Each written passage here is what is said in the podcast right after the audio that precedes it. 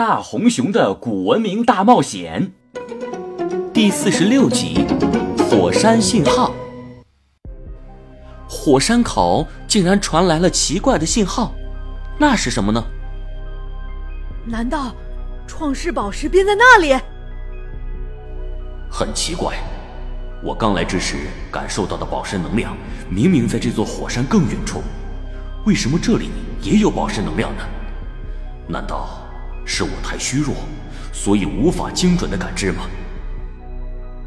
大红熊，既然有宝石能量，那我们就必须去看看，这样你的身体才能尽快恢复，才有力气对付蜥蜴帝国的那群坏蛋。好的，陛下。朋友们，我已经知道创世宝石在哪里了，全体向火山口进发。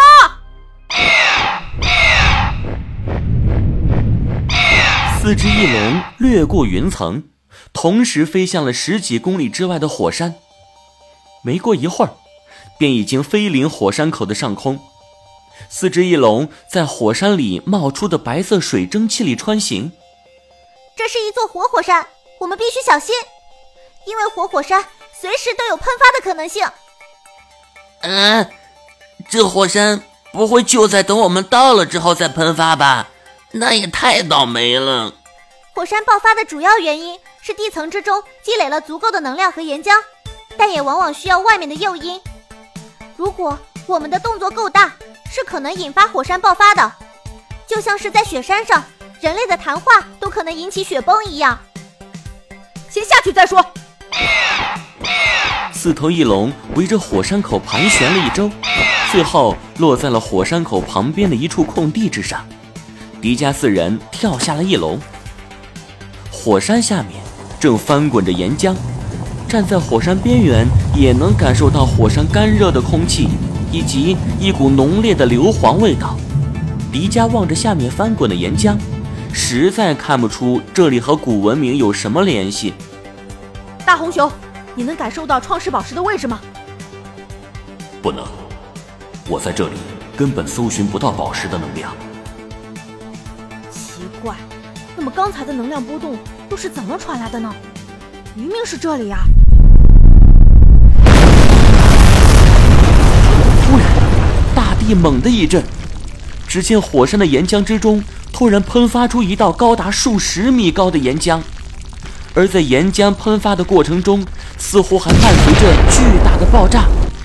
坏了，有人在制造火山爆发！什么？人为的？嗯，刚才的声音明明是炸弹。你的意思是，这里有其他人？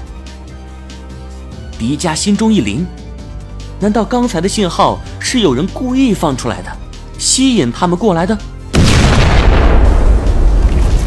又是一声剧烈的爆炸，将火山的岩浆炸上数十米高。大家小心！